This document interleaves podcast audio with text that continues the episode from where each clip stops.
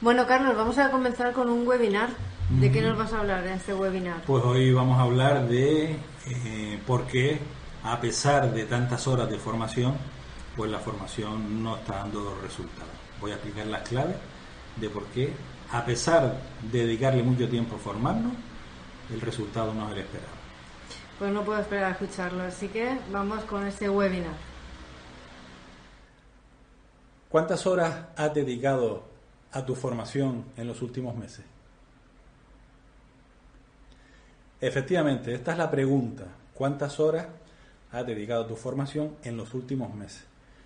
Y además en estos últimos meses, con aquello de estar que nos tuvimos que encerrar, pues aprovechamos para hacer muchos webinars, muchos cursos online, muchas reuniones. Pero al final, la siguiente pregunta que te hago es, ¿se ha producido algún cambio en tu vida, algún cambio real en tu vida como consecuencia de esas formaciones que has recibido? En la primera pregunta, la, respuesta correcta desde nuestro punto de vista, desde mi punto de vista, es que hay que hacer mucha formación, pero mucha formación de calidad. Y es un poco lo que vamos a hablar en este, en este webinar.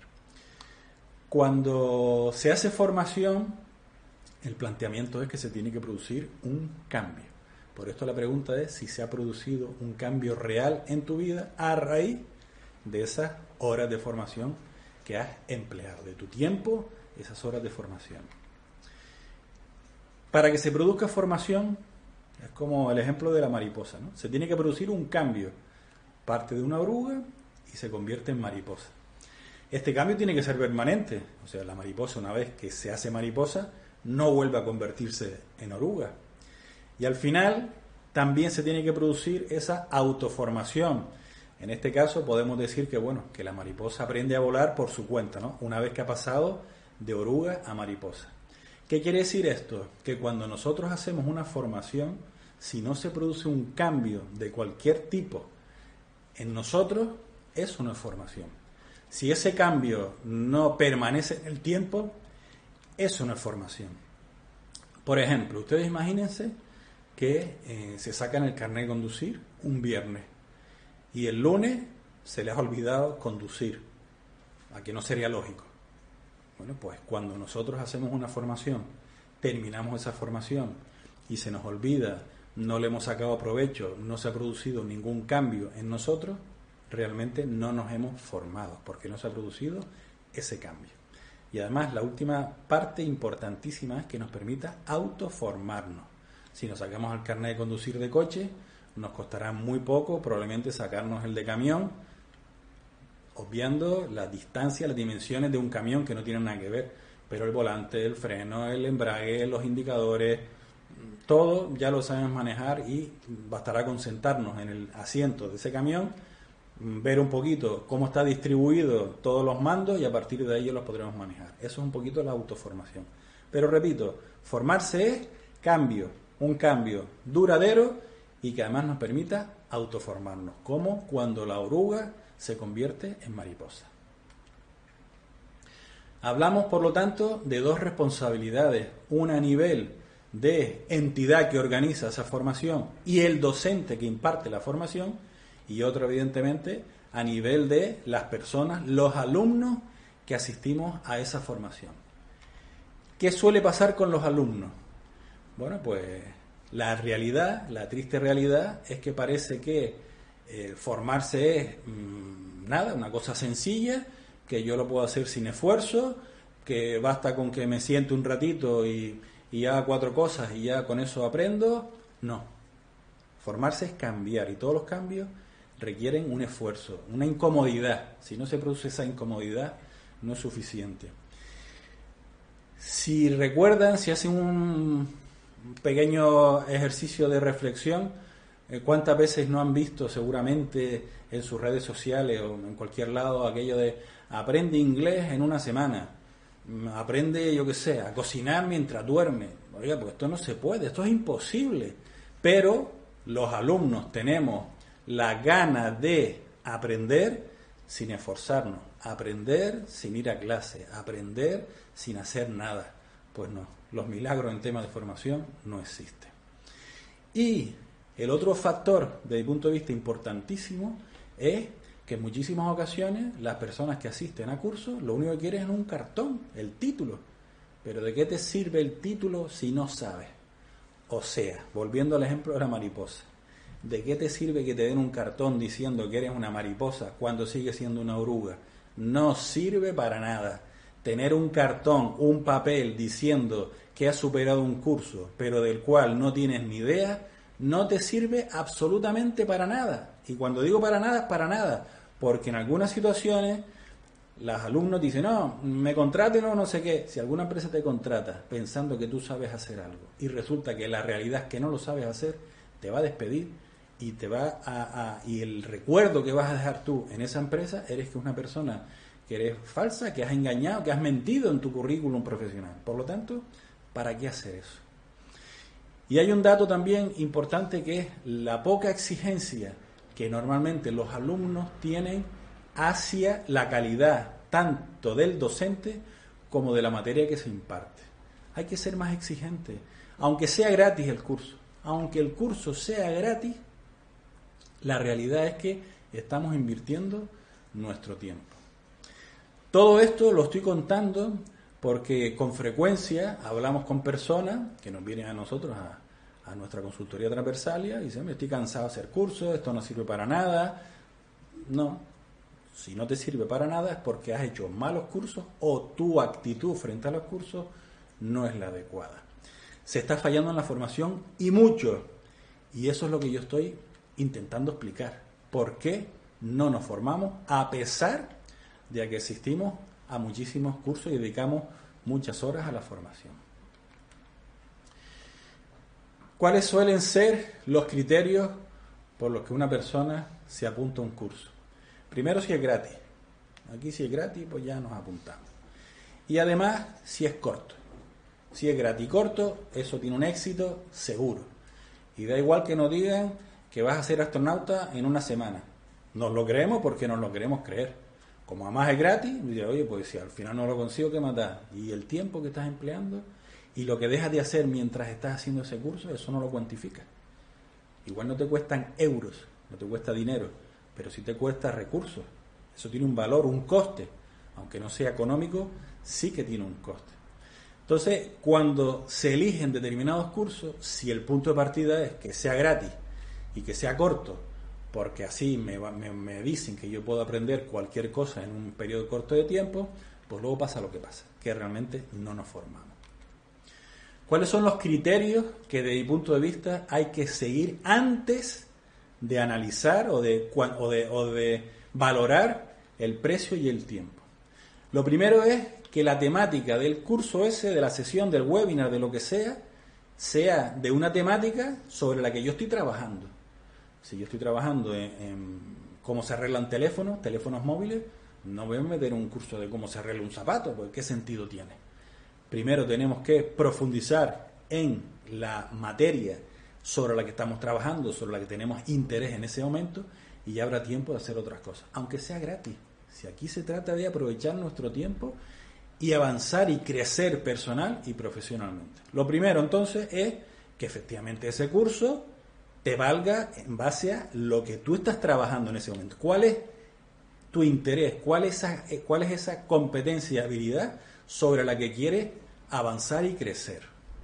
El segundo punto, desde mi punto desde mi punto de vista, y valga la redundancia, es quién está detrás de ese curso, qué entidad organiza ese curso y quién es el docente que va a impartir esa materia. Esta información, el que no la tiene porque no quiere, porque con las redes sociales, con LinkedIn, con Google, basta poner ahí el nombre de la entidad y el nombre de la persona y tendremos información de sobra. Cuando nosotros encontramos entidades de calidad que ya hemos comprobado que suelen organizar cursos y eventos de calidad, y además conocemos a ese docente que nos gusta su forma de, explicarse, es claro, es conciso, se preocupa por los alumnos, etcétera, etcétera, ahí tenemos otro criterio importante.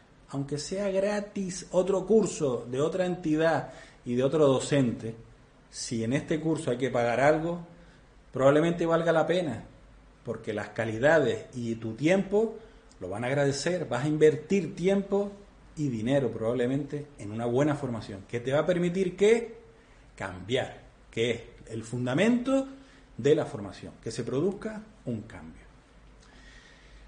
Otro punto fundamental, yo, yo lo veo permanentemente, continuamente, aquellos cursos, aquellas, bueno, le llaman cursos a una sesión de dos horas, ¿no? pero bueno, vamos a llamar un curso de dos horas, donde tienen un temario de 40 puntos, que eso es imposible, o sea, si tú divides el número de puntos del temario entre el número de horas y los minutos, te sale que cada punto de eso del temario es un minuto, un minuto y medio. ¿De qué te sirve que te hablen de algo sobre un minuto y medio cuando tú lo que quieres es aprender y avanzar? Que no tiene sentido, que muchas veces se cargan los temarios para hacerlos más atractivos y es al revés, es al revés. El contenido de cualquier curso se tiene que adaptar al tiempo. Si tenemos poco tiempo, dos horas, el contenido tiene que adecuarse a las dos horas. Que no se trata de poner un contenido de ocho horas en dos o para hacerlo muy rápido o para hacerlo muy comprimido, eso no sirve para nada. No sirve para nada, aunque sea gratis. No sirve para nada. Tienes que fijarte a la hora de elegir un curso, estamos diciendo que sea en la temática, que la entidad que organiza y el docente tengan la calidad que tú consideres que deben de tener y por supuesto que el tiempo y el temario vayan en concordancia, que no puede ser una cosa desproporcionada con la otra. Y otro factor muy importante a la hora de elegir un curso es el número de personas y cómo se va a hacer. Por ejemplo, yo puedo enseñar a un niño o una niña a montar en bicicleta en una tarde, ya lo he hecho. A un niño o una niña, a 20 niños en la misma tarde, no puedo ¿Por qué? Porque el trabajo que tengo que realizar con cada uno de esos niños o niñas me lleva a que mientras esté con uno no puedo estar con los otros 19.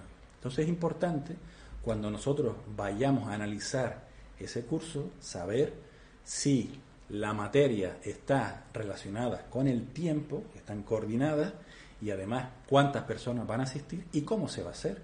Si es presencial, si es online pero en directo con un Zoom, si es online, pero en diferido, o sea, te ponen un temario, unos PDF y unos vídeos, tú lo vas viendo, cada uno tiene su utilidad y tú tienes que tener claro cuáles son las ventajas y los beneficios en función del temario que tú vas buscando, en función de la calidad de la entidad que está detrás y el docente, en función del temario, en función del tiempo, en función de todo eso.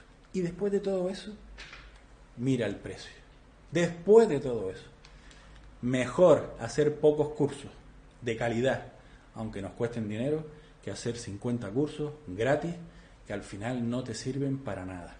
Bueno, sí sirven para una cosa. Sirven para adquirir aquello de la indefensión aprendida. ¿Saben lo que es eso?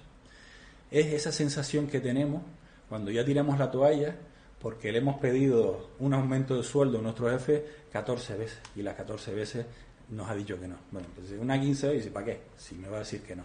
Eso es indefensión aprendida. Con la formación pasa exactamente lo mismo. Después de hacer muchísimos malos cursos, después de hacer muchísimas malas elecciones a la hora de nosotros elegir ese curso, después de todo eso llegamos a la conclusión de que no te ha servido para nada, que no se ha producido un cambio y lo que y lo que pensamos los humanos no es que hemos elegido mal y lo hemos hecho mal, no, no, lo que pensamos los humanos es que la formación nos sirve porque tu experiencia es que no te ha servido. La formación buena, de calidad y bien elegida sirve y mucho, porque es la única forma de progresar y avanzar. Los docentes, evidentemente, ¿cuáles son los problemas por los que una formación no se produce adecuadamente? ¿Por qué no se produce un cambio en una formación?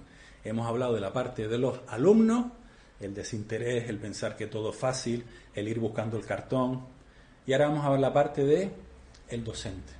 Aquí básicamente hay dos problemas. Uno, que no conozca la materia, que se ponga a dar un curso de inglés sin saber hablar inglés. Bueno, y quien dice inglés dice otras cosas, que uno lo ha visto, que escucha eh, las cuatro primeras frases, en fin, los dos primeros minutos de un curso y dice, pero madre mía, esta persona no tiene ni idea de lo que está hablando, ¿qué hago aquí, no? Me voy, porque ¿para qué voy a perder mi tiempo? ¿no? Y la otra parte es que aunque sepa de esa materia, no la sabe explicar, no tiene la suficiente eh, calidad metodológica para transmitir esos conocimientos a los alumnos y que los alumnos se produzca, en los alumnos se produzca ese cambio necesario para la formación. Desgraciadamente, docentes hay infinitos, de calidad pocos, de calidad pocos, que normalmente son los que cobran. Normalmente, evidentemente, hay mucha formación de calidad gratuita, por supuestísimo, pero hay que tener en, en cuenta que cuando uno se dedica profesionalmente a la docencia, tiene que llenar la nevera. Y la única forma de llenar la nevera es cobrando por nuestro trabajo, por las horas que dedicamos. Entonces aquí, de una parte, hemos hablado de los alumnos que tienen sus obligaciones como alumnos, esa exigencia hacia el docente, ese saber elegir, ese saber y ser consciente de que tienes que dedicarle un tiempo y un esfuerzo para que se produzca un cambio, porque si no es imposible. Y de otra parte, el docente. Cuando el docente o no sabe la materia o no la sabe explicar, evidentemente el resultado del curso pues probablemente sea un desastre. Cuando esto ya va más para los docentes, aunque nosotros podemos coger unas coletitas para eh, que nos ayuden a, a, la hora de seleccionar un curso, nos puede ayudar también. Cuando hacemos formación hay tres tipos de objetivos básicos. Por una parte está el objetivo cognitivo, que es el saber, el conocer. Por otra parte está el, objetivo psicomotriz, que es el de hacer, como montar en bicicleta. Y el tercer objetivo es el afectivo, que es el querer. Cuando nosotros, como docentes, nos planteamos hacer un curso, la pregunta que no tenemos que hacer es, ¿qué cambio quiero provocar yo en mis alumnos? Para conseguir este cambio, este cambio está relacionado con un objetivo cognitivo, con un objetivo psicomotriz o con un objetivo afectivo. Por ejemplo, si nosotros vamos a aplicar eh, las partes de una célula, esto es una teoría, ¿no? Es un poco se compone de esto, de lo otro, lo más allá, es un poco como mm, unidireccional la información. ¿no? Los objetivos cognitivos son bastante unidireccionales, que no quiere decir que el docente tenga que preguntar, tenga que recibir ese feedback, tenga, tenga que interesarse por los alumnos. Pero así como conceptos generales como la parte teórica, el, objetivo cognitivo. Es el saber. Yo antes no sabía cuáles eran las partes de una célula y después de esta formación ya conozco, ya sé cuáles son las partes de una célula. El otro objetivo sería el psicomotriz. ¿Qué significa esto? Por ejemplo, montar en bicicleta. Yo te puedo explicar cómo se monta en bicicleta, que eso sería un objetivo cognitivo, saber cómo se monta en bicicleta, y el objetivo psicomotriz sería, yo te voy a enseñar a montar en la bicicleta. ¿Ven la diferencia? En uno te explico cómo se, se utiliza una bicicleta y en el otro te enseño para que cuando termine el curso este de cómo montar en bicicleta, tú te vayas para tu, casa, para tu casa montado en la bicicleta. Esa es la diferencia, de hacer. Para eso hay que practicar. Y cada vez que tengamos un curso donde eh, el objetivo sea principalmente psicomotriz, requiere mucha práctica y la práctica requiere tiempo. Por lo tanto, en dos horas, 50 personas no pueden aprender a montar en bicicleta, porque cada una de esas personas requerirá un tiempo que sumando los tiempos de las 50 personas va a ser imposible que se hagan dos horas. ¿Recuerdan lo que decíamos antes? Número de personas y el escenario donde se va a hacer ese curso. Eso es lo que me refiero. Que hay que, mm, tiene que estar concatenado, tiene que estar bien enlazado. Y el objetivo afectivo, que de mi punto de vista siempre está, los tres objetivos siempre están. Esto es como como un ecualizador, ¿no? Sube de un lado, baja de otro, los tres siempre tienen y al final tenemos el total, ¿no? Esto va, va oscilando. Pero el objetivo afectivo significa el querer. Muchas veces las personas no quieren hacer ese cambio, aunque estén en el curso y aunque el curso sea de pago. Han pagado, pero no quieren cambiar. Están allí por, por, autoconvencimiento de que, bueno, sí, voy a hacer el curso y con esto se me van a solucionar los problemas. No, no, pero es que para que se solucionen los problemas tienes que poner en práctica las herramientas que te facilita el curso. Y si no las quieres poner en práctica, no te va a servir de nada eso que te han enseñado en el curso. Entonces el afectivo, el querer, es una parte fundamental. Si no se quiere cambiar, por mucho que se le diga, que se le enseñe, que se le ponga a practicar, si no se quiere, no se va a hacer. Este tipo de objetivos son aquellos de dejar de fumar, mm, lo que se dice, bueno, la motivación, son cambios como personales, mm, cambios de, de punto de vista, de, de actuaciones, ¿no? Empezamos, vamos a actuar de otra forma distinta a nivel personal, ¿no? Pero si no se trabaja el objetivo afectivo, lo demás no va a servir. Es importantísimo trabajar el, la parte afectiva. De hecho, cuando nosotros impartimos formación, en este caso formación para, para formadores, para enseñar a otras personas a formar, formación de formadores, siempre les decimos, la primera parte de cada sesión tiene que ser una parte de trabajar el objetivo afectivo, porque si no, el cognitivo y el psicomotriz no va a servir, no va a entrar. Primero hay que trabajar la parte afectiva, que las personas que están allí quieran trabajar, quieran que se produzcan esos cambios. A partir de ahí lo demás camina. no nos olvidemos que cognitivo, psicomotor, psicomotriz y afectivo. Y el afectivo está relacionado con la actitud del alumno, el pensar que es sencillo, en pensar que en la playa yo puedo aprender, en pensar que mientras voy conduciendo puedo aprender a cocinar, yo qué sé, todas estas historias, todos los libros de autoayuda y todos estos mensajes, que todo es fácil, hágase millonario sin trabajar, sin invertir, sin esfuerzo, sin nada. Pues si eso fuera verdad, el que ofrece ese producto, ese curso, no lo ofrecería porque ya sería millonario, ¿no? O sea que seamos realistas, seamos realistas. Cognitivo, psicomotrices y afectivo. Los tres objetivos que hay que trabajar cuando uno quiere impartir formación. Y cuando uno es alumno, tiene que fijarse cuál es el que predomina, porque esto te va a ayudar a saber si el tiempo que se le va a dedicar a ese curso es suficiente o no. Y te va a servir para decir, elijo este curso o elijo otro. No solo el precio, la cantidad y el contenido. Lo que decía antes, hace un momentito, cuando uno diseña un curso, la pregunta clara, básica, que tiene que hacerse es, cuando mis alumnos terminen este curso, ¿qué cambios se van a llevar para su casa? Esa es la pregunta que tú te tienes que hacer. Y eso lo tienes que relacionar con el tipo de objetivo y con qué metodología didáctica vas a emplear para que se consiga ese objetivo. Repito, objetivo cognitivo, psicomotriz o afectivo. Esa es la pregunta clave. Y para resumir y terminar, recordamos que la formación significa cambiar de forma permanente y la autoformación como la oruga que, pasa a mariposa, que los cambios requieren esfuerzo, perseverancia, constancia, sacrificio, que tumbado en la cama es difícil aprender a montar en bicicleta o sacarse el carnet de conducir, que esto no funciona así. Que de nada te sirve tener un título, un papel, un cartón que diga que eres astronauta cuando no tienes ni idea, no sabes ni cómo ponerte el traje, ¿no? Que es que es ridículo tener un título si no va acompañado de esa habilidad y esa competencia que se supone que tiene. El título es la demostración. Lo que tú tienes que tener lo tienes que tener que hay que utilizar los criterios adecuados a la hora de elegir los cursos, que el, precio y el tiempo cortito, eso no puede ser mm, el criterio, los criterios principales para buscar contenidos y cursos de calidad, que aquí de lo que se trata es que quién está detrás, los objetivos, si el tema entra dentro de mi eh, foco, donde estoy trabajando, el, cómo se va a hacer, el número de personas, si está relacionado el tiempo con con la materia que se va a impartir, estos son los criterios.